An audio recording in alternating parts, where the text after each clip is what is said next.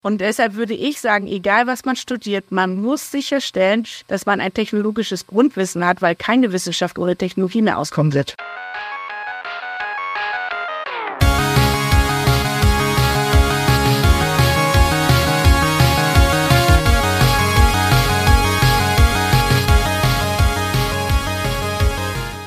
Herzlich willkommen zum Digital Pacemaker Podcast mit Uli Irnig und mit mir Markus Kuckertz. Heute sprechen wir darüber, wie die IT-Funktion zum Alleinstellungsmerkmal von Unternehmen beitragen kann. Zu Gast haben wir Annette Hamann, CIO von Bayersdorf und Geschäftsführerin der BSS IT, der Bayersdorf Shared Services. Schön, dass du heute bei uns bist, Annette. Vielen Dank für die Einladung. Annette und ihr Team bei BSS verantworten die IT-Funktion für Bayersdorf. Das Team ist für alle IT-Initiativen zuständig und richtet die IT-Infrastruktur und den IT-Betrieb an der Strategie und dem Geschäftsmodell des Konzerns aus. Und Uli, ich möchte dich auch wie immer ganz herzlich an dieser Stelle begrüßen hier in unserem gemeinsamen Podcast. Und ja, ich habe wie immer eine spannende Frage an dich zum Einstieg mitgemacht. Heute äh, gibt's ja wieder ein Gespräch von CIO zu CIO. Und wie du ja auch weißt oder jeden Tag spüren musst, IT ist ja ein sehr kleinteiliges und komplexes Unterfangen in größeren Konzernen. Wenn du jetzt mal an deine Erlebnisse als Führungskraft in IT-Funktionen denkst,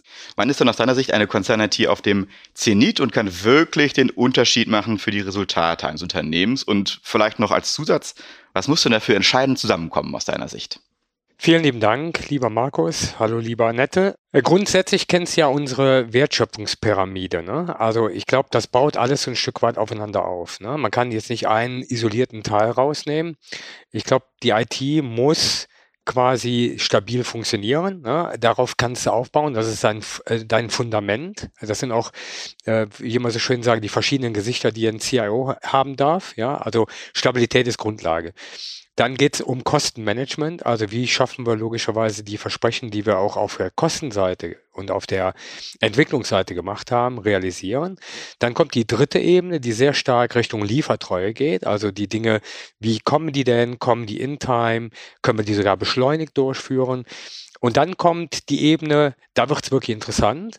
Dann sprichst du über Wachstumsfelder. Dann sprichst du darüber, wie du das Geschäft entwickeln kannst.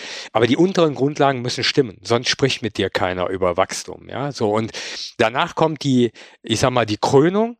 Da sprichst du über Innovation und wie du mit Technologie logischerweise halt auch Geschäfts Operations-Modelle oder Geschäftsfelder verändern kannst und logischerweise auch revolutionieren kannst. Ja, und ich finde, du kannst nicht über Revolution sprechen, wenn dein Laden nicht funktioniert. Ne? Also wenn da unten keine Stabilität ist, dann hört dir da keiner zu, dann kannst du auch nicht auf Augenhöhe sprechen. Das ist zumindest äh, meine Sicht und meine Erfahrung, die ich bisher so machen durfte. Und da ist es immer schön, in diesem Spannungsbogen der verschiedenen Gesichter zu sein. Ja, und das macht ja auch den Reiz aus, als CIO unterwegs zu sein und da halt den, ich sag mal, tatsächlich den Beitrag zu liefern. Ich würde jetzt mal den Scheinwerfer auf unsere Gast, die liebe Annette Hamann, lenken. Herzlich willkommen, liebe Annette. Vielen Dank nochmal. Annette ist seit Mitte 2020 CIO von Bayersdorf und Geschäftsführerin der BSS IT. Zuvor war Annette viele Jahre in verschiedenen IT-Führungspositionen in Konzernen tätig, unter anderem bei Procter Gamble, bei Henkel und zuletzt war sie Corporate Vice President IT für Corporate Consulting und Enterprise Architecture bei Henkel. Annette hat an der Georg August Universität in Göttingen Mathematik und Volkswirtschaftslehre und Chinesisch studiert und in Mathematik promoviert. Lieber Annette, auch für dich so eine kleine Frage zum Warmwerden. Wie kommt man denn auf Chinesisch? Also was hat dich denn dazu getrieben, tatsächlich äh, Chinesisch als Sprache aufzunehmen? Es kam eigentlich über eine Reise. Ich bin während meines Studiums ähm, zehn Wochen durch China gereist. Das war noch zu einer Zeit, als es, also es war das erste Jahr, dass man überhaupt als Individualtourist ein Visum dort bekommen hat. Und habe dann bei der Vorbereitung festgestellt, dass wenn man gar kein Chinesisch spricht, man ja faktisch als Analphabet durch dieses Land läuft. Und dann bin ich da so ein bisschen hängen geblieben und fand es dann auch zum Mathestudium einen ganz interessanten Ausgleich, weil natürlich das Profil von Studenten in einem Mathestudium doch sehr anders ist als von Studenten, die Sprachen studieren. Danke, danke für die Einblicke. Ich habe gesehen, du bist seit Mitte 2020 in deiner Rolle als CIO. Das eint uns ein bisschen. Ich habe auch im Mai 2020 bei der Vodafone begonnen. Wie sind denn so deine Gesichter in deiner Rolle? Also aus meiner Sicht hast du das sehr schön beschrieben, weil es ist genau das Spannungsfeld, in dem sich ein CIO befindet. Ich drücke das immer ein bisschen anders aus. Ich sage immer, es gibt eine Pflicht und eine Kür. Und solange man seine Pflicht nicht beherrscht, ist es sehr schwierig, mit der Kür überhaupt Punkte zu landen. Weil, und die Pflicht ist eben genau, was du sagst, ist eigentlich diese Operational Excellence. Die Sachen müssen laufen, man muss sich darauf verlassen können, man muss responsive sein. Das bedeutet auch, dass man natürlich die ganze IT danach organisiert, dass man diese Operational Excellence auch wirklich liefern kann. Dann kommt natürlich immer der Kostenaspekt da rein, denn alles das, was läuft, soll auch eben auch effizient laufen. Das gehört eben auch mit dazu. Und dann als drittes geht es eben auch darum, wie kann die IT dadurch, dass sie dass die Technologie mehr und mehr in die verschiedenen Alltagsprozesse hineingeht. Also Technologie ist ja jetzt faktisch überall vorhanden, sie ist nicht mehr wegzudenken. Selbst zu Hause gibt es keine Aktion, die man eigentlich ohne sein Smartphone erledigt. Dementsprechend wird es eben auch immer wichtiger, das für, die, für das eigentliche Geschäft zu nutzen und den Mehrwert der Technologie mehr in den Vordergrund zu stellen. Und das muss man eben, und ich denke, da ist aus meiner Sicht die große Herausforderung, was man jetzt auch so ein bisschen in den CIO-Rollen sieht, dass es eben nicht mehr ausreicht zu sagen, naja, die Systeme laufen stabil und kosteneffizient, sondern man muss eben auch im Prinzip näher an das Business heranrücken und verstehen, wo hilft uns Technologie, einen Mehrwert für das Unternehmen zu schaffen. Annette, wir haben uns natürlich vorab auch mit dir beschäftigt und ich möchte deine Thesen mal in meinen Worten zusammenfassen. Du sagst, nur eine IT, die sich vollständig mit den Geschäftsprioritäten identifiziert, kann einen echten Beitrag zur Gestaltung und Verbesserung des Geschäftsmodells leisten. Dann sagst du, die Ausrichtung der IT auf die Unternehmensziele erfordert eine adäquate Struktur, gezielte Investitionen und den Aufbau entsprechender Kompetenzen und zu guter Letzt sagst du, die IT schafft einen schnellen und sichtbaren Mehrwert, wenn sie näher an die Fachbereiche rückt und direkt mit ihnen zusammenarbeitet. Wenn wir direkt zu der ersten These kommen, kannst du uns erklären, was genau du mit der vollständigen Ausrichtung der IT auf die Geschäftsprioritäten meinst? Das, was ich damit meine, ist, dass ich die, im Prinzip genau diesen Mehrwertgedanken daraus auch ausrichte, wo das, die Geschäftsstrategie den Mehrwert in der Zukunft sieht. Also das heißt, dass man sich zuvor anguckt, was sind die Strategien des Unternehmens, also wie möchte ich in den nächsten Jahren mein Wachstum generieren, wie möchte ich meinen Profit generieren. Und das müssen dann auch die Themen sein, auf die sich die IT ausrichtet. Und das bedeutet zum einen natürlich mit den Investitionen in die Initiative hinein, aber das hat natürlich noch viel weitreichendere Konsequenzen, weil das natürlich auch bedeutet, habe ich überhaupt die richtigen Skills, um in dem Bereich Mehrwert liefern zu können und habe ich auch die richtigen Prozesse, um in dem Bereich Mehrwert liefern zu können. Das heißt, ich muss nicht nur sozusagen äh, das Budget entsprechend allokieren, sondern auch die Ressourcen und die Skills und meine Prozesse intern anpassen. Und da ist natürlich der eine spannende Punkt drin, aus deiner Sicht, wie entwickelt man in der IT denn das dafür notwendige Verständnis für das Business und die strategische Ausrichtung? Das ist ja oft nicht so einfach. Du hast auf der einen Seite Menschen, die sehr tief in Technologie sind, auf der anderen Seite Menschen, die sehr stark in Marketing, in Produkten denken. Wie kriegt man das denn zusammen?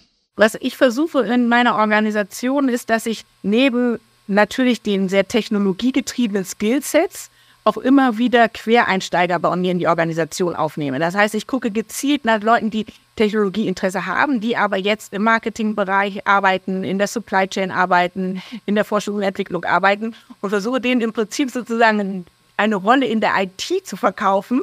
Und das sind dann im Prinzip meine Brückenköpfe, weil sie auf der einen Seite ein tiefes Prozessverständnis im Business haben und was aus meiner Sicht noch viel wichtiger ist, sie sprechen auch die Business-Sprache, weil das ist ja sehr oft, was man sieht, dass wenn man sozusagen von der Technologie kommt, man ein Problem ganz anders definiert, als wenn man von der Business-Seite kommt. Und wir brauchen irgendwie dazwischen den Übersetzer, der sicherstellt, dass die Kommunikation zwischen den beiden Experten auf beiden Seiten funktioniert. Und das, wie gesagt, versuche ich, indem ich halt viel, auch viele Quereinsteiger bei mir in die Organisation mit aufnehme und auch aus meiner Sicht Quereinsteiger in die anderen Funktionen fördere, weil natürlich auch IT-Verständnis in den Funktionen weiterhilft, dieses, diese Kommunikation aufzubauen. Der Uli referenziert immer auf das Thema Mindset, auf das Thema Haltung. Und wenn man natürlich sich diese Zusammenarbeit vorstellt, ist es ja auch nicht nur so, dass das so eine statische Sache ist, sondern wir haben ja in der Regel auch noch mit einer sehr, sehr hohen Geschwindigkeit zu tun. Wie sieht das bei euch aus? Wie wirkt sich das in eurer Umgebung aus? Das ist natürlich eine große Herausforderung, weil gerade jetzt aus einer klassischen IT-Sicht sind wir das ja doch durchaus gewohnt, Projekte vier, fünf, sechs Jahre laufen zu lassen.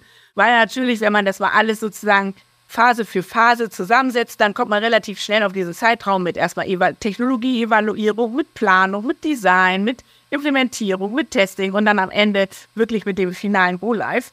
Und das ist natürlich ganz anders, als das Business heutzutage funktioniert, weil es, was du schon sagst, es wird immer schnelllebiger, Entscheidungen werden auch viel schneller ajustiert, weil sich die, die Rahmenbedingungen ändern und am Ende muss sich die IT darauf einstellen. Das heißt, was ich eigentlich mehr und mehr auch versuche, ist, wie schaffen wir das, zum einen vom Mindset auf Profile reinzubringen, die sich sehr schnell auf die unterschiedlichen Anforderungen einlassen.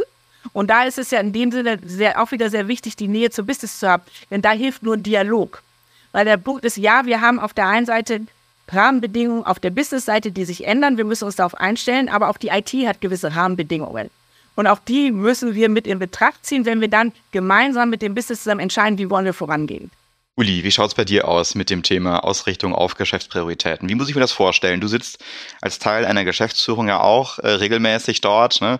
sitzt zusammen mit den Leuten, die aufs Geld gucken, mit den Leuten, die ihre Produkte in den Markt bringen wollen, denen die verkaufen wollen an ihre Kundensegmente. Und da ist PowerPoint ja auch manchmal so ein kleines bisschen geduldig. Jetzt sitzt du natürlich da wirklich mit einer dekadenlangen Historie von IT-Systemen, die natürlich nicht unbedingt immer optimal aufgestellt sind. Wie kriege ich das jetzt zusammen, die Prioritäten meiner Kollegen, mit, diesem, mit der großen Systemlandschaft, die ich dann nun mal im Rücken habe und natürlich mit den Menschen, die da drauf sitzen? Grundsätzlich brauchst du immer zwei Leute für einen Tango. Ja, also das heißt, das geht schon mal los, dass man sich aufeinander einlässt und versteht. Also das heißt auch, meine Business-Kollegen verstehen, in welchem Umgebung wir unterwegs sind und welche Schritte wir machen können und welche nicht. Aus IT-Sicht ist es extrem wichtig zu verstehen, wie schaffe ich Wert auch relativ schnell in den Markt zu bringen und damit logischerweise auch ein paar Thesen zu verproben und auch von unseren Kunden ein frühes Feedback zu bekommen, dass das der richtige Weg ist.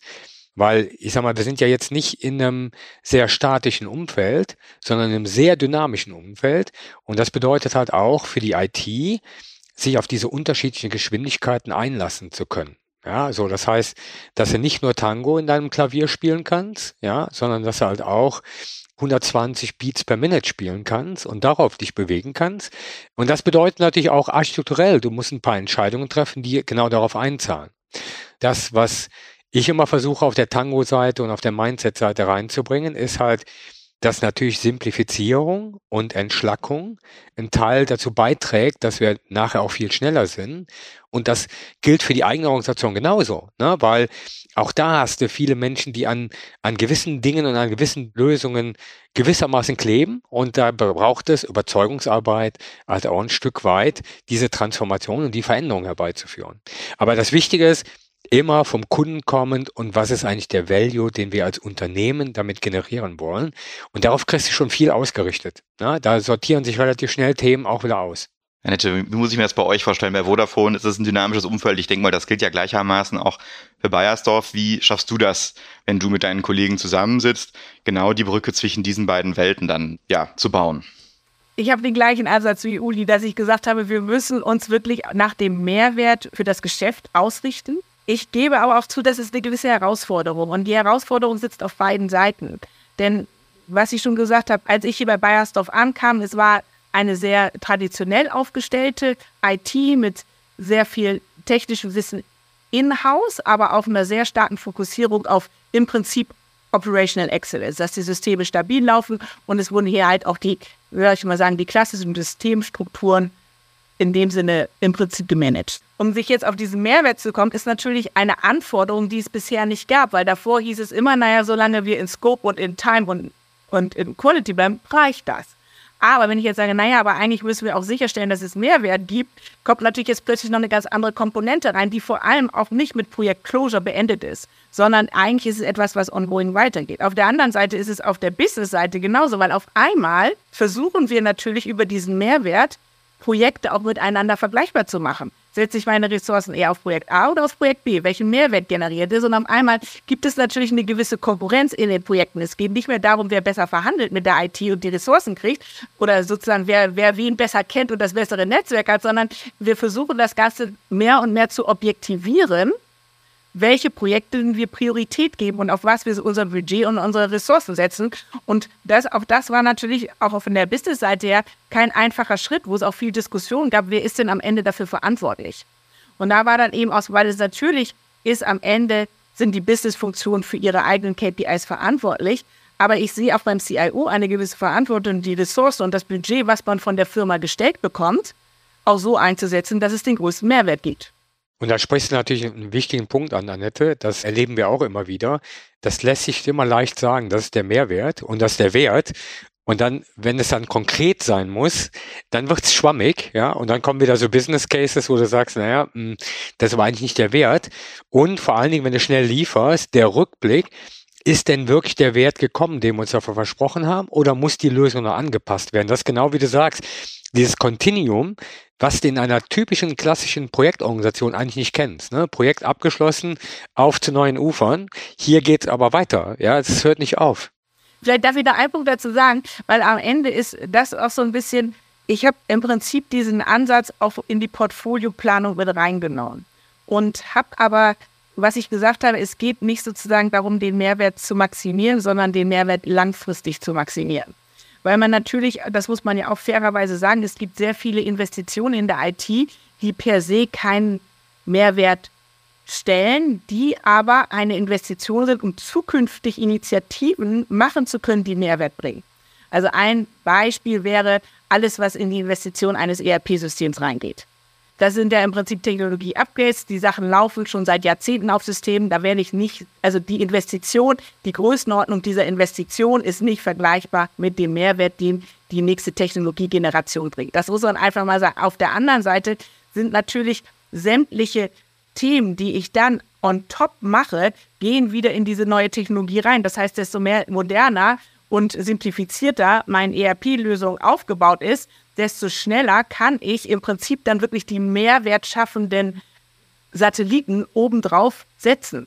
Die andere Investition zum Beispiel wäre im Master Data. Ein Master Data Projekt per se gibt wenig Mehrwert, aber es ist halt die Grundlage. Wenn ich einmal meine Daten clean habe, kann ich darauf aufbauen und kann damit dann am Ende auch die Optimierung fahren. Deswegen haben wir halt in unserem Portfolio-Management Kategorien reingesetzt, dass wir halt sagen, wir haben Enabler, das sind wie gesagt diese Grundinvestitionen, die getätigt werden müssen, die aber wenig Mehrwert bringen.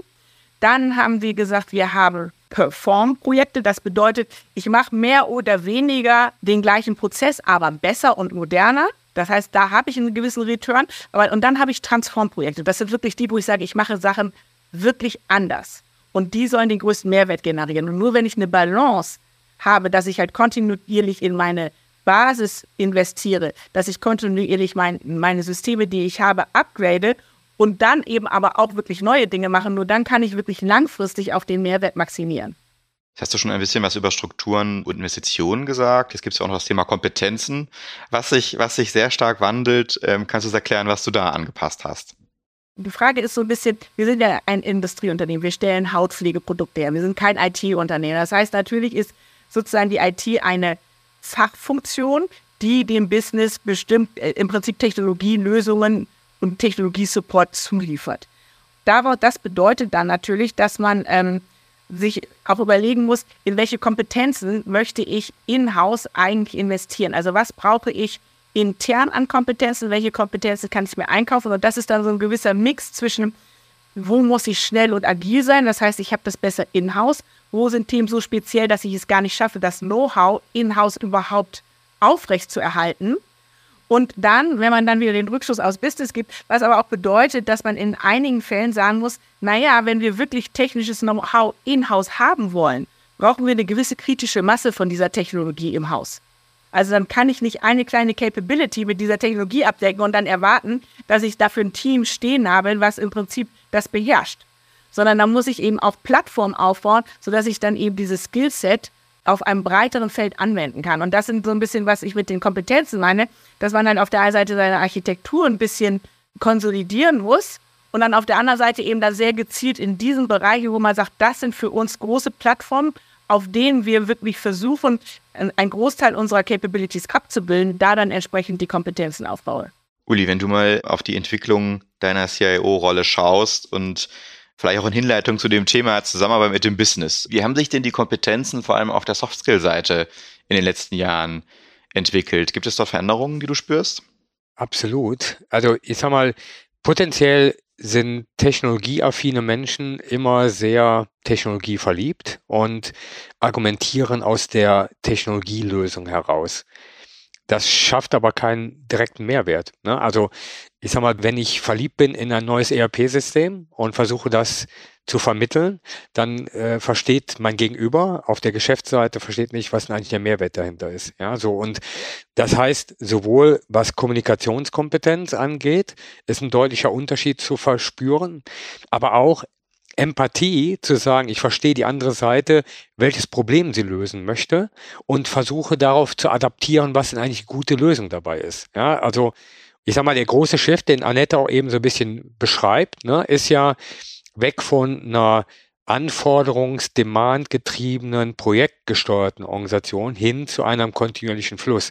Und der kontinuierliche Fluss heißt ja, gemeinsam an neuen Lösungen entwickeln, die halt nachhaltig den Unternehmenswert und den Wert, den wir mit dieser Lösung schaffen, halt nach vorne zu treiben. Und das heißt halt nicht dieses, ich warte, bis jemand auf mich zukommt und mir was erklärt, sondern ich gehe auf jemanden zu. Und das ist leichter gesagt als getan. Das ist gerade, ja, ich kann jetzt mal von, von, von mir aussprechen, ne, gerade für IT-Nerds in Anführungszeichen, die sehr stark introvertiert sind, schon eine große Herausforderung. Das ist ein Soft Skill, den der entwickeln muss. Das zweite ist halt, gerade Kommunikation ist ein Thema, was entscheidend ist. Also wie schaffe ich denn eigentlich, mein Anliegen gut zu formulieren, sodass mein Gegenüber es versteht?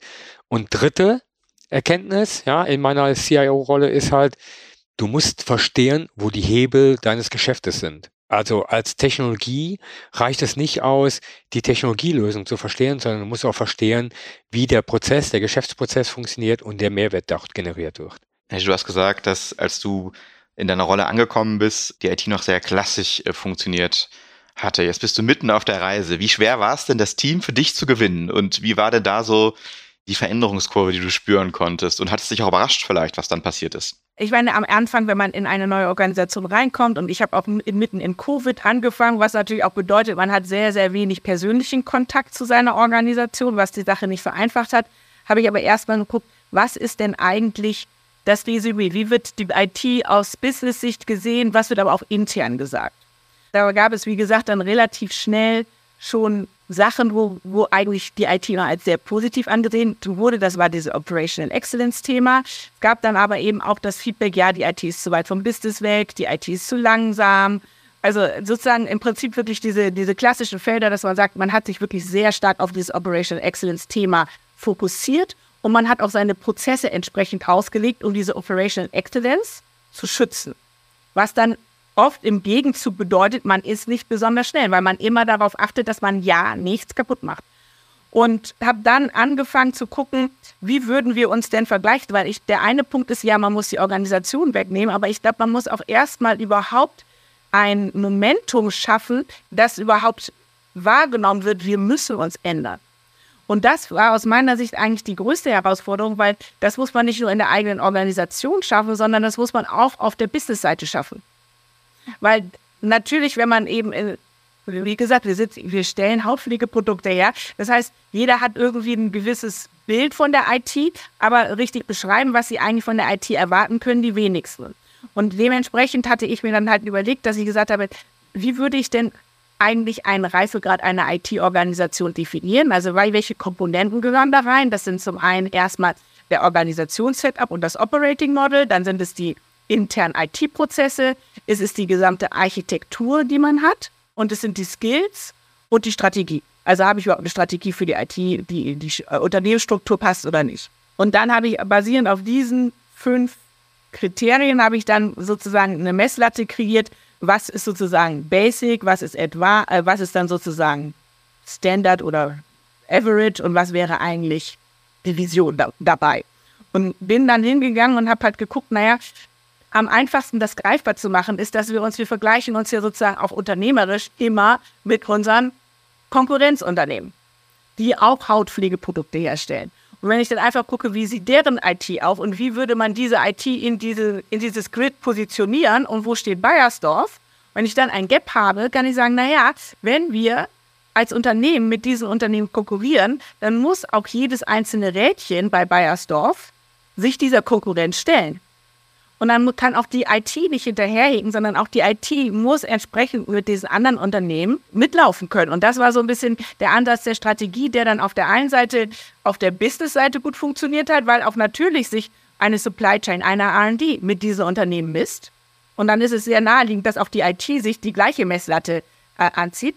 Und auf der anderen Seite war es dann auch intern positiv, weil man dann auf einmal gesehen hat, na ja, das stimmt schon, wir vergleichen uns mit den anderen, vielleicht müssen wir dann auch wirklich ein bisschen mehr in diese Richtung gehen. Und das war so ein bisschen der Trigger, diese Transformation anzustoßen. Meistens ist es ja dann so, wenn ein CIO neu in äh, seine oder ihre Rolle kommt, dann ist das natürlich auch mit sehr hohen Erwartungen seitens des Business verknüpft. Meistens ist es ja auch so, dass dann irgendwas auch vorher vielleicht nicht so gut funktioniert hat und dass man auch sagt, wir müssen jetzt an der Stelle vielleicht doch mal was verändern. Ihr kennt das sicherlich beide, dass man natürlich dann ins Gespräch geht, ähm, ist zumindest mal meine Beobachtung und natürlich auch vom Business eine ganze Menge an Aufgaben und an Problemen mit auf die Schulter gebunden bekommt. Wenn man dann jetzt mal eine Zeit lang unterwegs ist, äh, vielleicht erstmal an äh, dich, Annette, aber Uli, bei dir würde es mich dann später auch noch interessieren. Wie macht man denn so erste Erfolge sichtbar? Also wie macht man denn dann seinem internen Kunden mit der Zeit glaubhaft, vielleicht auch anhand von schönen Stories oder Dingen, die ihr auch tatsächlich erlebt habt, dass das wirklich funktioniert, wo man sich dahin bewegt. Weil es gibt ja sicherlich auch Leute, gerade vielleicht im eigenen Team, die eher sagen, naja, das ist aber vielleicht nicht gerade das, wo wir hinwollen. Ne? Wie hast du das erlebt, Annette? Wie hast du das deinen internen Kunden glaubhaft gemacht, dass das der richtige Weg ist? Ich, was ich eigentlich immer versuche, ist, dass ich versuche, sozusagen Erfolge im Kleinen zu erreichen und die ich dann kommunizieren kann und dann damit im Prinzip auch diejenigen, die mehr so an der Strategie zweifeln, versuche praktisch mit auf die andere Seite mitzunehmen. Und das also das heißt eigentlich, man guckt sich so ein bisschen um und versucht halt zu sehen, also was sich dafür aus meiner Sicht immer gut anbietet, das sind neue Bereiche, die vorher nicht existiert haben, weil wenn es einen neuen Bereich gibt, dann gibt es keine eingefahrenen Verhaltensmuster. Das heißt, ich kann auf einem weißen Blatt Papier anfangen, ich kann auch so aus, von der IT-Sicht sicherstellen, dass die Ressourcen, die ich in diese neuen Themen reingebe, die das richtige Mindset haben und im Prinzip in dieser Kollaboration so anfangen, wie, wie sich das sozusagen basiert auf unserer Vision definiert hat. Und auch von der Business-Seite gibt es eben in dem Sinne keine eingefahrenen Prozesse. Wir haben schon immer so mit der IT gearbeitet und die muss das jetzt so machen. Und von daher, dann, wenn man dann eben da wirklich dann einige Erfolge erzielen kann, dann hilft es auch am Ende, diese Strukturen, die man dort aufgesetzt hat, dann in die anderen Unternehmensbereiche mit auszurollen. Uli, wie schaut es bei dir aus? Ich habe damals angefangen, habe erstmal mit meinen Stakeholdern so Interviews durchgeführt, um mal zu verstehen, wo so Schmerzpunkte sind und versucht das so ein Stück weit zu kristallisieren. Ne? Also zu sagen, wo gibt es denn da Ansatzpunkte? Und Stakeholder meine ich nicht nur meine Geschäftsführungskollegen, sondern halt auch intern, also sprich meine eigenen IT-Kolleginnen und Kollegen, ja, um mal so die Perspektive festzustellen. Und dann habe ich mit äh, meinem Chef gemeinsam festgelegt, woran messen wir jetzt so ein bisschen Erfolg. Ne? Also woran machen wir das ein Stück weit fest. Äh, und dann habe ich versucht, die Dinge stückweise klein zu schneiden ne? und immer diese fünf Gesichter, ne? Stabilität, Kostenmanagement, Liefertreue, Wachstum und Innovation und daran halt immer so ein Stück weit die Erfolge so aufzuzeigen, ne? weil du brauchst halt Transparenz und Transparenz heißt halt auch, wenn Dinge schief gehen, frühzeitig in den Dialog reinzugehen und halt diese Transparenz zu geben. Und das war also aus meiner Sicht so ein wirklicher großer Treiber in dem Vertrauen. Ne? So, und das war Thema Nummer eins. So, und das zweite ist natürlich Seeing is Believing, Annette, du hast es gesagt, ne? Also in dem Moment, wo du gewisse Dinge dann auch klein schneidest und machst, dann fangen mehr und mehr Leute an zu glauben, dass das der richtige Weg ist. Und da, du brauchst ja Bewegung. Ne? Und da ist genau der Punkt, wo du sagst, guck mal, erledigt, Wert erreicht. Ja? Und dann ist es in der Tat viel Kommunikation. Also du kannst nicht überkommunizieren. Also zwischendurch hatte ich mich wirklich gefühlt, als ob du ein Talkmaster bist, ja, weil du bist irgendwie auf allen Ebenen und erzählst und erzählst und erzählst und erzählst. Ne? Also das ist halt auch wichtig dabei.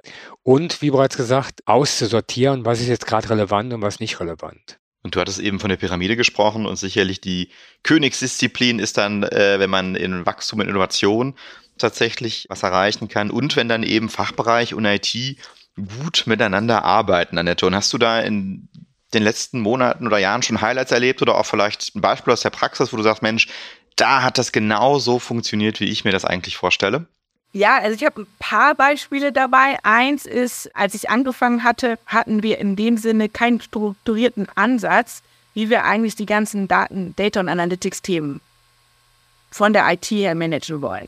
Die Sachen wurden sehr oft als Einzelprojekte gemacht, meistens auch viel mit Agenturen, was dann immer bedeutet, man fängt immer wieder von vorne an, seine Daten zu sammeln, man baut äh, verschiedenste Data Lake und Dateninfrastrukturen auf und das Ganze kam eigentlich nie über so einen Pilotcharakter hinaus. Also wir hatten nie richtig in dem Sinne wirklich Themen gefunden, die so groß sind, dass sich dieser Aufwand, dieser ganze Setup lohnt.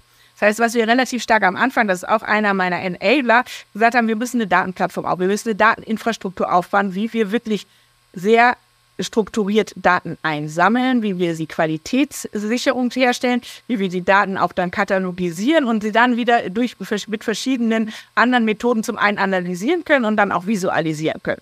Da gab es dann in meinem Onboarding, das waren dann auch so Aha-Erlebnisse, wo wir natürlich, wir haben Bereiche, die mit vielen, vielen Daten arbeiten.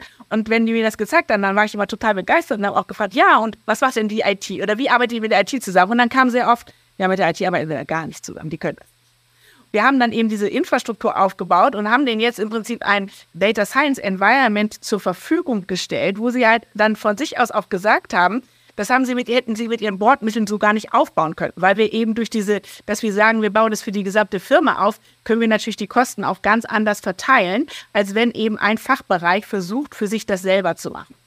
Das heißt, da haben wir jetzt eine sehr enge Kollaboration die eben sich dann auch wieder auf die anderen Bereiche mit ausstrahlt, weil jetzt mehr oder weniger es gesetzt ist, ja, wenn wir was mit Daten machen, dann müssen wir in diese Infrastruktur mit einzahlen, um sie eben sukzessive weiterzuentwickeln.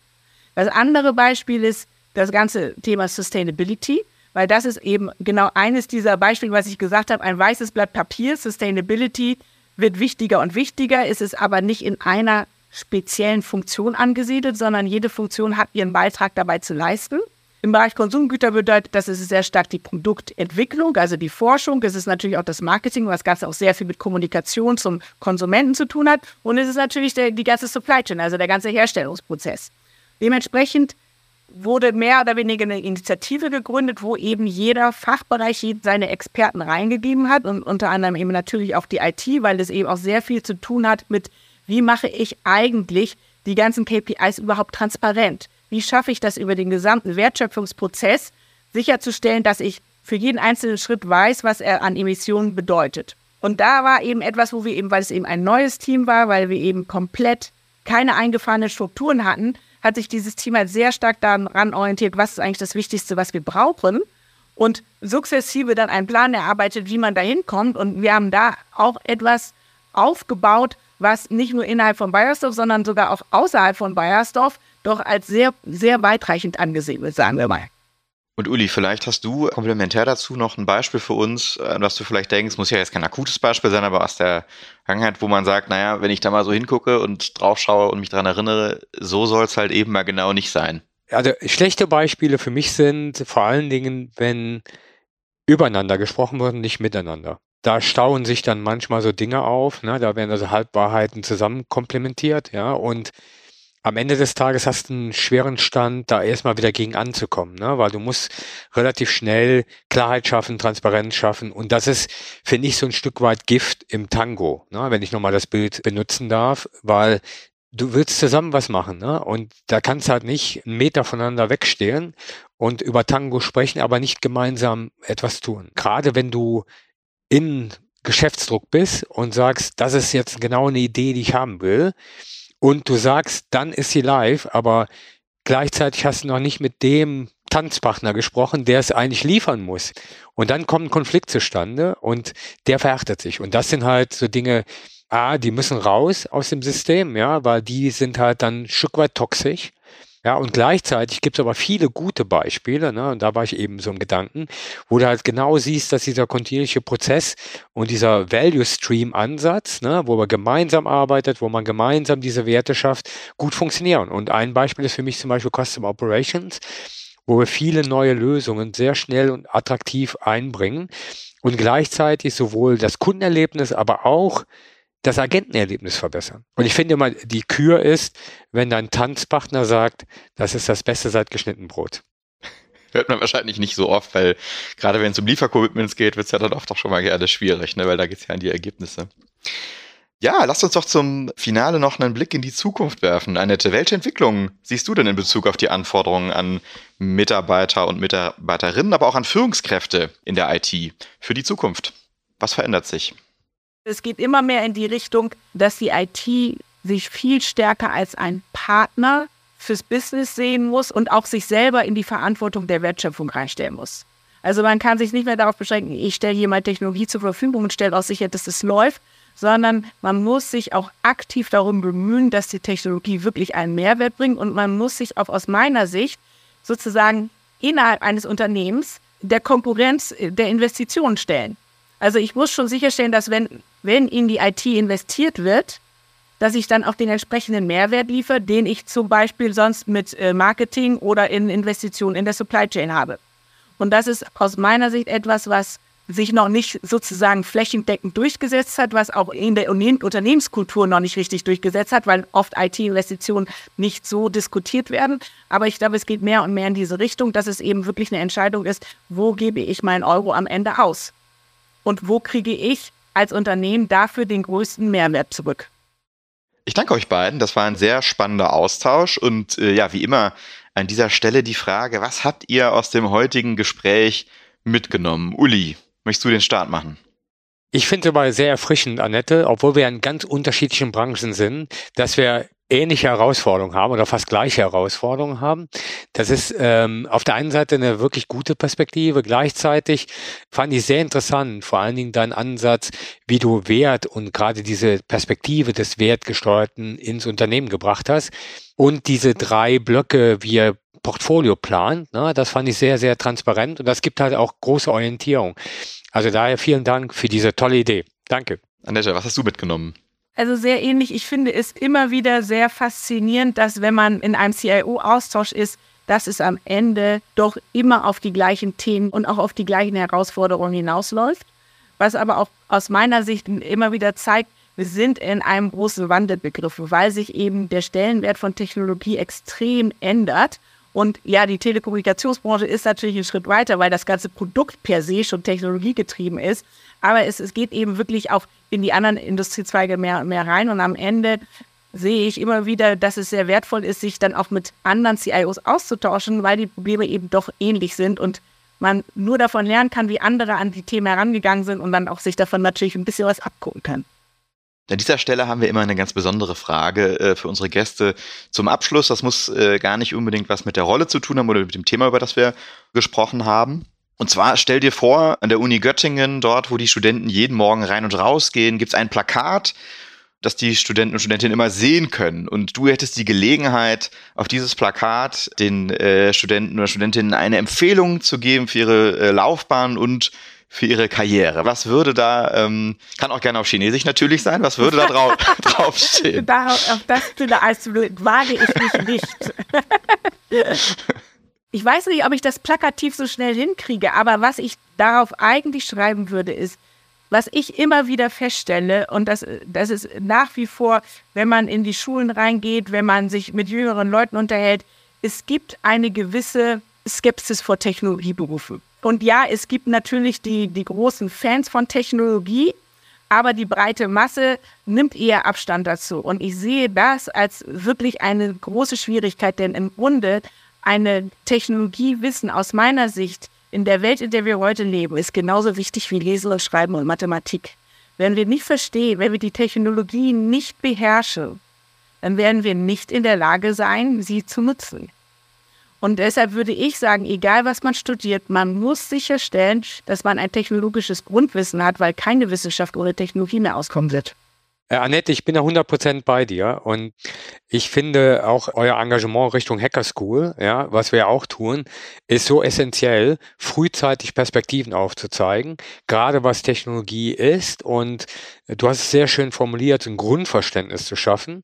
Ich muss nicht der IT-Nerd werden. Das ist nicht das Ding, aber ich muss verstehen, wie Grundzüge zusammenpassen, weil das für uns als Industrieland, aber auch als Europa essentiell gerade nach vorne raus. Ansonsten werden wir den Anschluss da verlieren. Also daher, ja, das spricht mich doppelt an. Ne? Einmal aus der Technologie-Liebschaft, die ich so habe, und auf der anderen Seite auch gerade, was uns als Entwicklung angeht.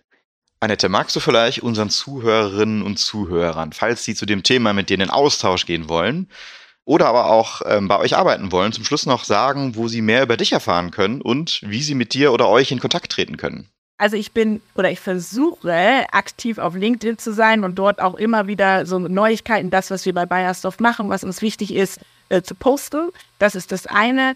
Und ansonsten haben wir natürlich auch eine Company-Website, wo dann natürlich die ganzen Informationen zu Möglichkeiten der Karriere, zu ähm, Masterarbeiten und sonstige stehen. Vielen Dank. Annette, danke, dass du heute unser Gast warst. Das war wirklich wertvoll verbrachte Zeit und danke dir auch für die Einblicke in die Rolle ähm, einer CIO. Das ist immer sehr spannend, weil da erfährt man ja sonst nicht so viel drüber. Also danke, dass du bei uns warst.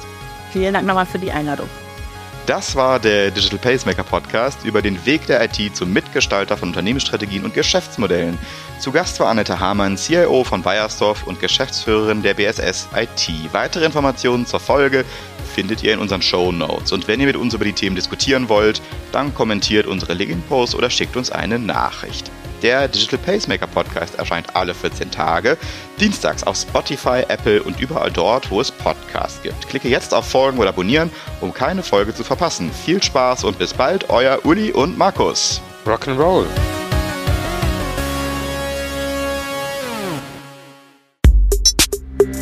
Der Digital Pacemaker Podcast ist eine Produktion von Maniac Studios.